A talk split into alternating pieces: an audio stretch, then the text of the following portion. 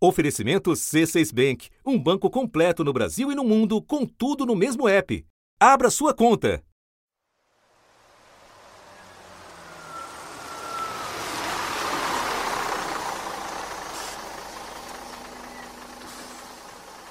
Mais alguém pessoal? Despachar bagagem 11 horas.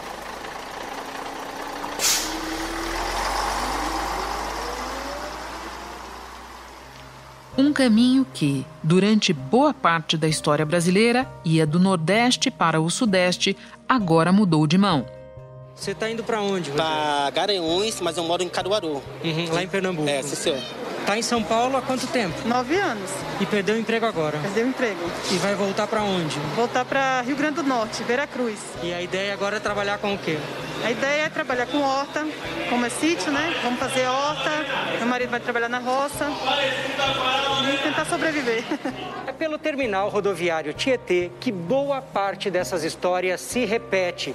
Essa é a porta de entrada para muitos trabalhadores que vêm para a cidade grande atrás de emprego. Foi por aqui que eles chegaram e é daqui que agora eles partem. A crise econômica, agravada pelo novo coronavírus, inviabilizou para muitos a vida nos maiores centros urbanos do país. A taxa de desemprego no trimestre de março, abril e maio ficou em 12,9%, maior que a do trimestre anterior, pré-pandemia. Pela primeira vez, menos da metade da população em idade para trabalhar está ocupada. São quase 13 milhões de desempregados em todo o país. Em meses recentes, milhares de imigrantes retornaram para a terra natal. O motivo da viagem varia: desemprego, férias coletivas, medo da doença. A maioria vem do Rio e de São Paulo. É pela BR-232 em Pernambuco que boa parte dessas pessoas retorna para suas origens. No município de Caruaru, a situação se repete. Anselmo da Silva chegou de São Paulo há mais de um mês. Sem dinheiro por lá, teve que contar com a ajuda do filho para se deslocar até aqui. Assim como em Pernambuco, a Bahia também registra um intenso movimento desses migrantes.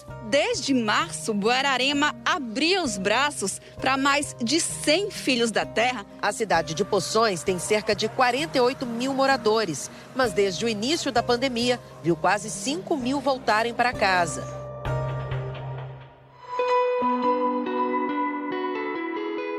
Da redação do G1, eu sou Renata Loprete e o assunto é a volta para casa.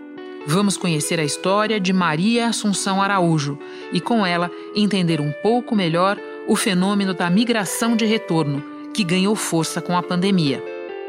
Maria tem 40 anos e é agricultora.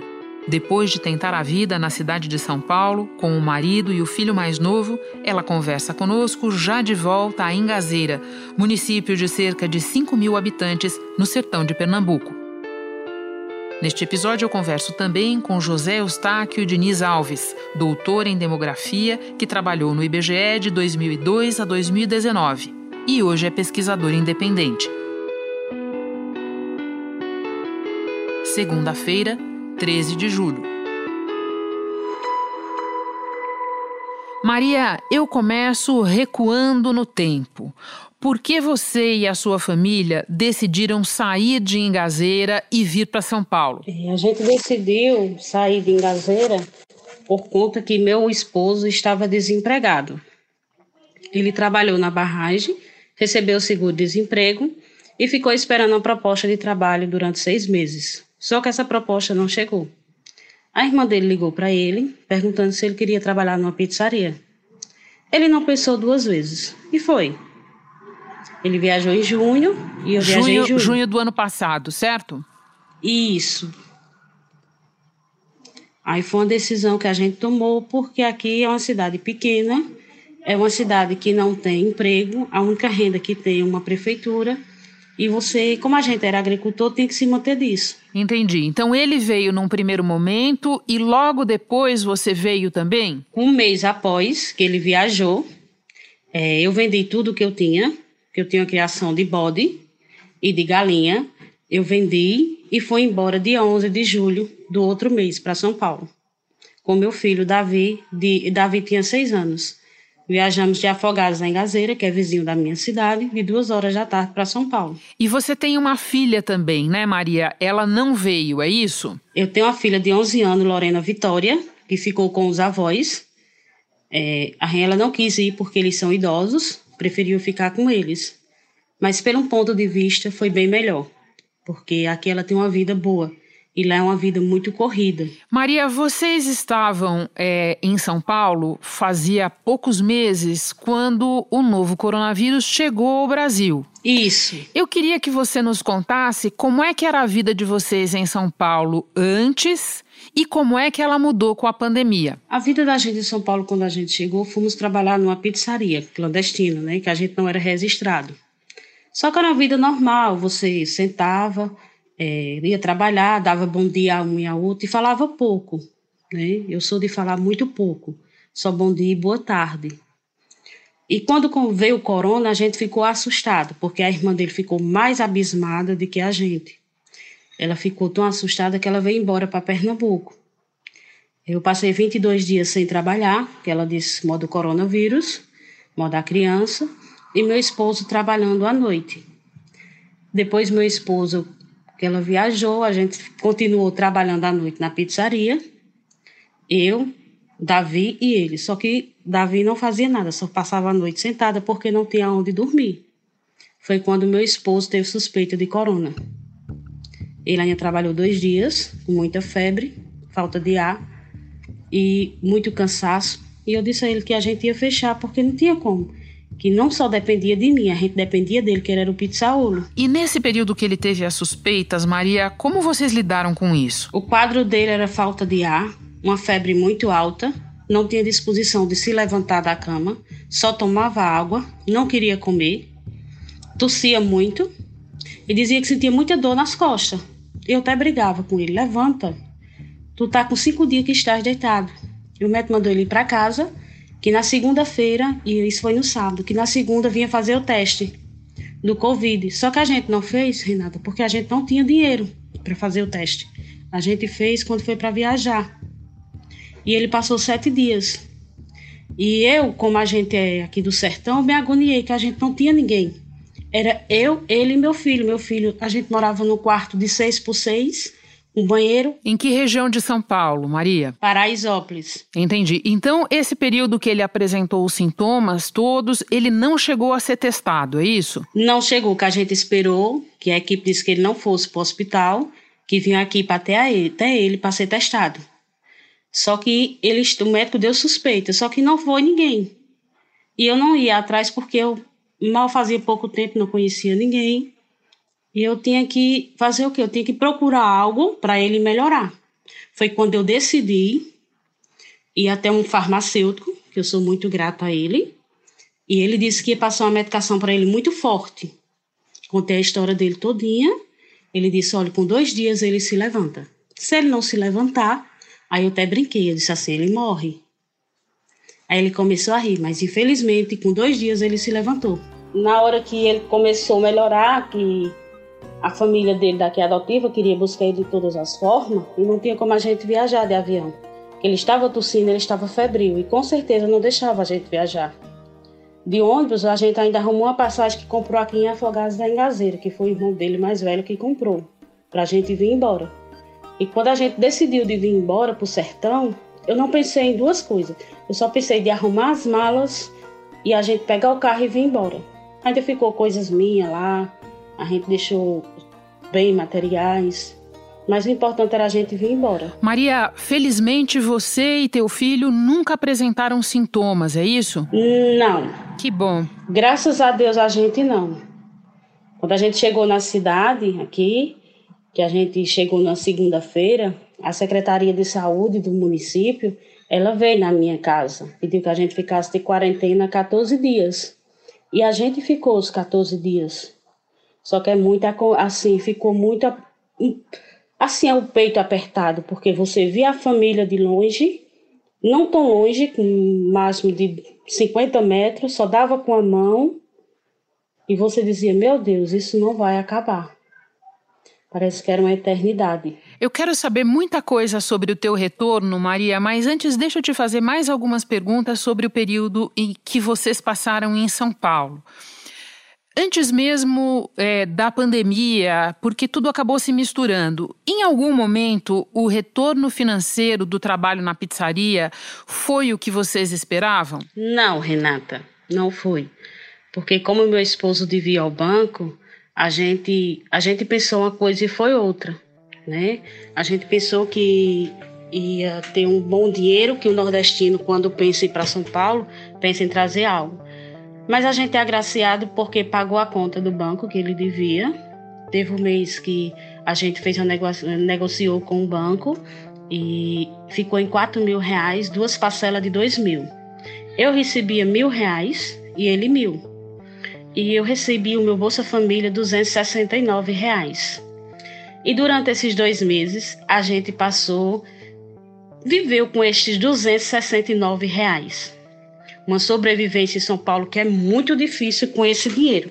Para quem recebia mil, que a gente tinha que pagar o banco, infelizmente aconteceu isso. Maria, teu menino, o Davi Gabriel, em algum momento ele se adaptou à vida em São Paulo? Como é que foi para ele na escola? Conta para nós. Ele não se adaptou muito, porque ele só. Aqui ele brincava bastante.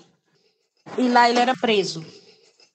Eu saía de manhã para trabalhar, o pai dele ficava que trabalhava à noite, ficava dormindo, de uma hora ia levar para a escola e de tarde ia buscar. Só que na escola que ele estudava, ele sofreu dois acidentes. Um, logo no começo, o menininho deu um murro no olho dele, ficou roxo e ele não queria ir mais para a escola. Porque Renato, um menino criado no sítio, correndo atrás de vaca, de galinha, de bode, de porco, quando chega na cidade grande, procura o canto onde você está. E esse ano, quando começou a aula, o menino também empurrou ele e ele bateu com o olho novamente na quina. Não sei como ele não perdeu o olho. E a gente foi falar com a diretora, porque ele é uma criança, ele não arenga. Você briga com ele, o menino dá nele e ele fica calado. Só chega em casa, eu apanhei. Porque é do modo que ele foi criado. Eu digo, nunca revida quando alguém lhe bater. Mas quando a gente disse que vinha embora para Pernambuco, para minha cidade, ele passou a noite todinha acordada, perguntando: já chegou a hora de eu ir embora? Uhum. Graças a Deus eu vou embora para minha casa. E quando ele chegou aqui, eu tenho até o vídeo dele correndo, gritando: Cheguei, cheguei, papai e vovô, cheguei, eu tô na minha casa. Isso foi uma alegria demais para mim, como mãe. A minha filha ficava de perto e dava chá: Manhã, manhã chegou. Recebi com alegria a chegada de meus pais eu, que vivia sem paz, que você nem imagina, com o vírus que veio da China e o Brasil contaminou, mas Deus com as mãos os livrou. E com saúde chegaram, mas nem sequer me abraçaram. E eu disse: Cheguei, minha filha, mas manhã não pode nem lhe dar um abraço. Manhã só vai lhe dar um grito: Deus te abençoe. E assim nós passou 14 dias. Ou falava por WhatsApp, ou ela gritava. Quando ela vinha trazer o leite, ela deixava no pé de pau empendurado e dizia: O leite está aí. Mas eu sabia que ela tinha vontade de vir, mas não podia. E ele não. Você fala, Davi, você quer voltar para São Paulo? Ele diz: Deus me livre. Porque ele só vivia preso. Nada pôde impedir a chegada de meus pais. Eu fiquei feliz demais com o meu irmão Davi.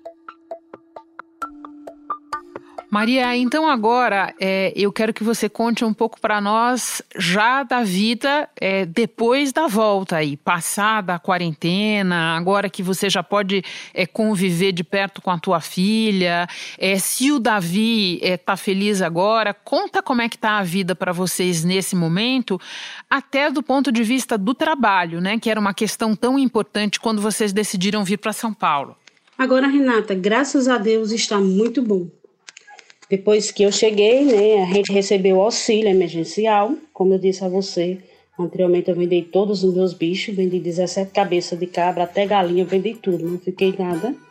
Depois que eu retornei, depois da quarentena, primeiramente fui ver minha mãe, né?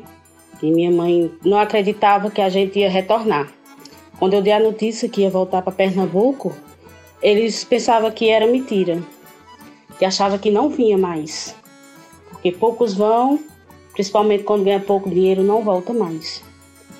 E segundo, Vi minha filha antes da minha mãe, ela veio aqui, fiz um almoço para ela, a gente sentou, conversou, brincou e comprei umas cabras para dar continuidade ao rebanho. Ajudei, comprei cinco cabras, graças a Deus, com auxílio emergencial, porque eles não acertaram conta com a gente, eles não deram satisfação de nada. A gente veio embora com o dinheiro do auxílio da primeira parcela que eu recebi e 717 reais que ela pagou durante 23 dias que eu trabalhei, de 5 da tarde às 6 da manhã. E nem por isso eu deixei de construir um patrimônio que a gente está construindo agora. Compramos cinco, cinco cabras, estamos fazendo cerca por cercado. É, meu esposo comprou mais uma vaca, através de um projeto que ele fez rural. E a vida aqui, a gente, foi tá mil, mil vezes melhor do que em São Paulo. Era isso que eu ia, era isso que eu ia te pedir agora, Maria, porque é, você sabe bem é, que fácil nesse momento não está em lugar nenhum. É, as dificuldades são muitas e eu queria que você comparasse então, porque agora você teve a oportunidade de viver as duas realidades. Né? É, eu tenho certeza que tem luta e tem dificuldade também de volta em Engazeira, mas eu queria que você comparasse para nós. Por que é que está melhor agora aí? Aqui, o que está melhor, a tranquilidade, a paz. É, só ver meu, meu filho correndo, feliz, brincando de bicicleta, brin puxando um carrinho com uma reta escavadeira, enchendo de pedra e jogando para cima, gritando: Como eu estou feliz, melhor mil vezes. Aqui a vida é outra, Renata. Você aqui vive, lá em São Paulo a gente vegetava. Lá em São Paulo a gente só ganhava para comer. Aqui não. Aqui você ganha, dá para você comer, sobreviver e comprar algo ainda para você deixar guardado. Quando eu cheguei de São Paulo, me ajoelhei no pé da minha porta. Beijei o batente e disse: Quanto vida eu estiver, eu não volto mais a São Paulo. Posso sair da minha casa se for para o cemitério, mas para São Paulo não porque a gente não tinha tempo de almoçar, a gente não tinha tempo de jantar. A gente chegava de manhã, não dava nem coragem de fazer um café.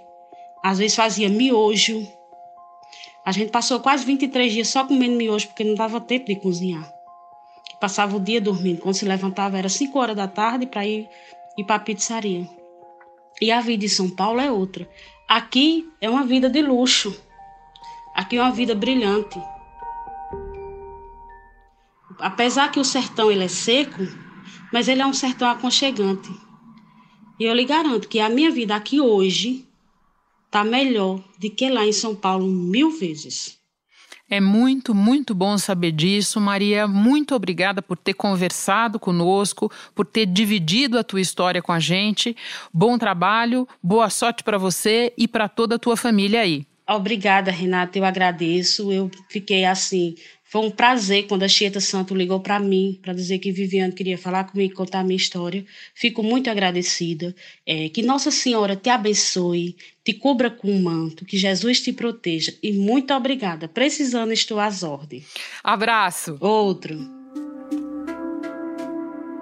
Hora de conversar com o pesquisador José Eustáquio Diniz Alves.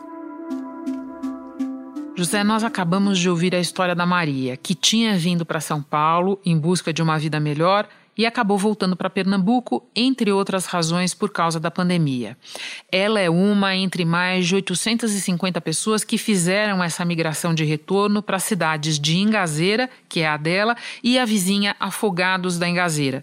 Você diria que é um fenômeno isolado ou está acontecendo em outros lugares também? Olha, Renata, eu acho que é um fenômeno geral, porque a, a, pandemia ela já deixou mais de 8 milhões de pessoas é, fora do mercado de trabalho. Pela primeira vez na história do Brasil, a gente tem menos da metade da população em idade ativa trabalhando, ou seja, você tem mais da metade da população fora do mercado de trabalho, né, as pessoas que deveriam estar trabalhando. É, o mercado formal ele teve uma queda de 3 milhões e meio de, de empregos é, do pico é, em, em, maio de 2015. Mais de 10 milhões de brasileiros estavam desempregados em maio, ou seja, pessoas que procuraram uma oportunidade e não conseguiram encontrar. Agora, por causa da pandemia, muita gente sequer pôde buscar uma vaga. Se a gente somar os dois grupos, são mais de 28 milhões de brasileiros parados por causa da crise. Então, é, o Brasil está numa situação é, muito difícil para manter é, oportunidades né, de, de renda e de emprego para as pessoas. E nesse movimento, as grandes cidades que têm um custo de vida muito alto, elas ficam inviáveis para uma boa parte da população. E você diria que essa migração de retorno é diferente de outras que nós vimos no passado? Tem algo específico a respeito dela? Eu acho que tem duas questões específicas que são muito importantes a gente pontuar.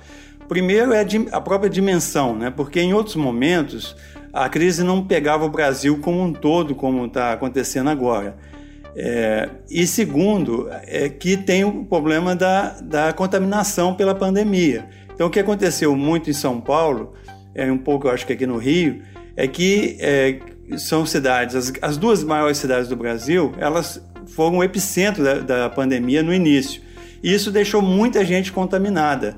O correto seria ter testado essas pessoas, colocado essas pessoas em quarentena, tratado essas pessoas, para depois elas voltarem para os seus municípios. Mas o que aconteceu foi que muita gente voltou é, e voltou contaminada, e isso não é de se estranhar que o Nordeste, é, hoje em dia, é a região que que a pandemia está mais espalhada pelas cidades da, da região. No Recife, o número de casos e mortes pela Covid-19 vem caindo, num contraste com a situação das cidades do interior, onde a doença está se espalhando. Aqui no Recife, 65% dos pacientes que estão internados em hospitais como esse aqui, provisórios, que foram criados exclusivamente para pacientes com a Covid-19, vieram do interior do estado, cidades do Agreste, como Bezerros e também Caruaru, chegaram a entrar em lockdown para impedir o avanço da doença. Eu vou te pedir agora que nos explique eh, as duas forças da migração, a força de expulsão e a força de atração,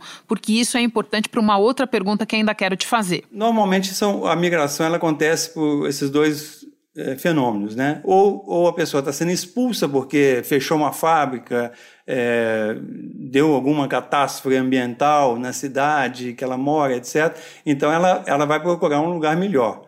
Né? É, então ela foi expulsa da, daquele lugar. A outra questão é que é, a pessoa pode migrar porque está procurando uma oportunidade melhor em outros municípios que têm oportunidade de emprego, de estudo, de melhor qualidade de vida. Né? Então, a, esse tradicionalmente é, o que acontece pode até acontecer as duas coisas ao mesmo tempo, né? ser expulsa e ser atraída. E, e nesse momento que o país todo está passando por uma crise muito severa, é, dá até dó do imigrante, né? porque ele, ele não tem é, muita saída, né?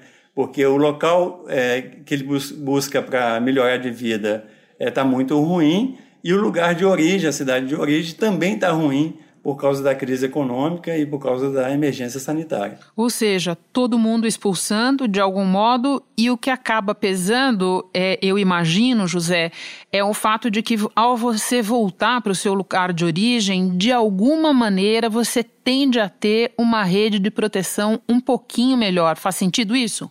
Exatamente, porque pensa bem, uma cidade grande, é, você tem que pagar, geralmente tem que pagar aluguel, porque uma população mais pobre não tem é, não tem renda, né? não tem um patrimônio para se sustentar. Então, assim, é, ela tem que pagar aluguel, ela tem que pagar transporte, é, a alimentação é cara. Né? Então, é, numa situação que não tem mais oportunidade de renda, como nós estamos atualmente. Quase 10 milhões de trabalhadores ficaram sem remuneração do trabalho em maio embora possam ter tido algum outro tipo de renda, como a de programas de auxílio do governo. Isso corresponde a mais da metade das pessoas afastadas de seus empregos. É melhor você voltar para a sua cidade de origem, porque você pode ficar na casa dos pais, você pode ficar na casa de algum parente, né? e aí a solidariedade né, entre, entre as pessoas ela garante aí um, um período de sobrevivência é, nessa situação de emergência que nós estamos passando. E por fim, raciocinando ainda a respeito dessas forças de atração e expulsão, eu te pergunto: depois que a pandemia passar, a tendência é que essas pessoas permaneçam nas suas cidades de origem ou que elas façam novas tentativas de voltar para grandes centros urbanos do sul e do sudeste? Olha, Renata, eu, eu acho que assim as pessoas é, sempre vão buscar melhorar de vida. Isso faz parte né, da, do desejo do ser humano, da, de uma, do impulso que, que as pessoas têm. O que eu fico com medo e que eu estou muito pessimista é que é o seguinte: a economia brasileira já está é, numa situação de crise desde, a, desde 2014. Né? A gente perdeu, nesse período, 3 milhões e meio de empregos formais, mais de 10 milhões de empregos totais é, no Brasil. A gente tem mais da metade da população sem emprego e a economia ainda tem um déficit é, fiscal muito grande e uma dívida é, pública muito grande. Então, eu, eu não estou vendo como a economia brasileira vai retomar é, rapidamente as atividades depois que a pandemia passar, que a gente nem sabe quando que essa pandemia vai passar. Então, assim, eu estou vendo um, um, cenário muito difícil pela frente. José, muito obrigada pelos teus esclarecimentos todos. Bom trabalho para você. Obrigado, Renato. Para terminar, se como a Maria você precisar viajar de ônibus durante a pandemia, aqui vão alguns cuidados. Primeiro, tente não fazer isso se você tiver sintomas da Covid-19. Para evitar que o vírus se espalhe ainda mais, tente primeiro se tratar na cidade em que você está. Viajando, use máscara durante todo o trajeto e leve quantidade suficiente delas para trocar sempre que necessário. Carregue também álcool em gel para higienizar as mãos durante o trajeto. Se possível, leve pouca bagagem, porque ao despachar as malas você terá contato com ainda mais pessoas e é bom reduzir os riscos. E ao embarcar e desembarcar, procure manter um metro e meio de distância das outras pessoas. Este foi o assunto, podcast diário disponível no G1 e também nos aplicativos Apple Podcasts, Spotify, Deezer, Google Podcasts, Castbox. Nos aplicativos dá para assinar a gente e assim ficar sabendo toda vez que tiver novo episódio. Eu sou Renata Loprete e fico por aqui. Até o próximo assunto.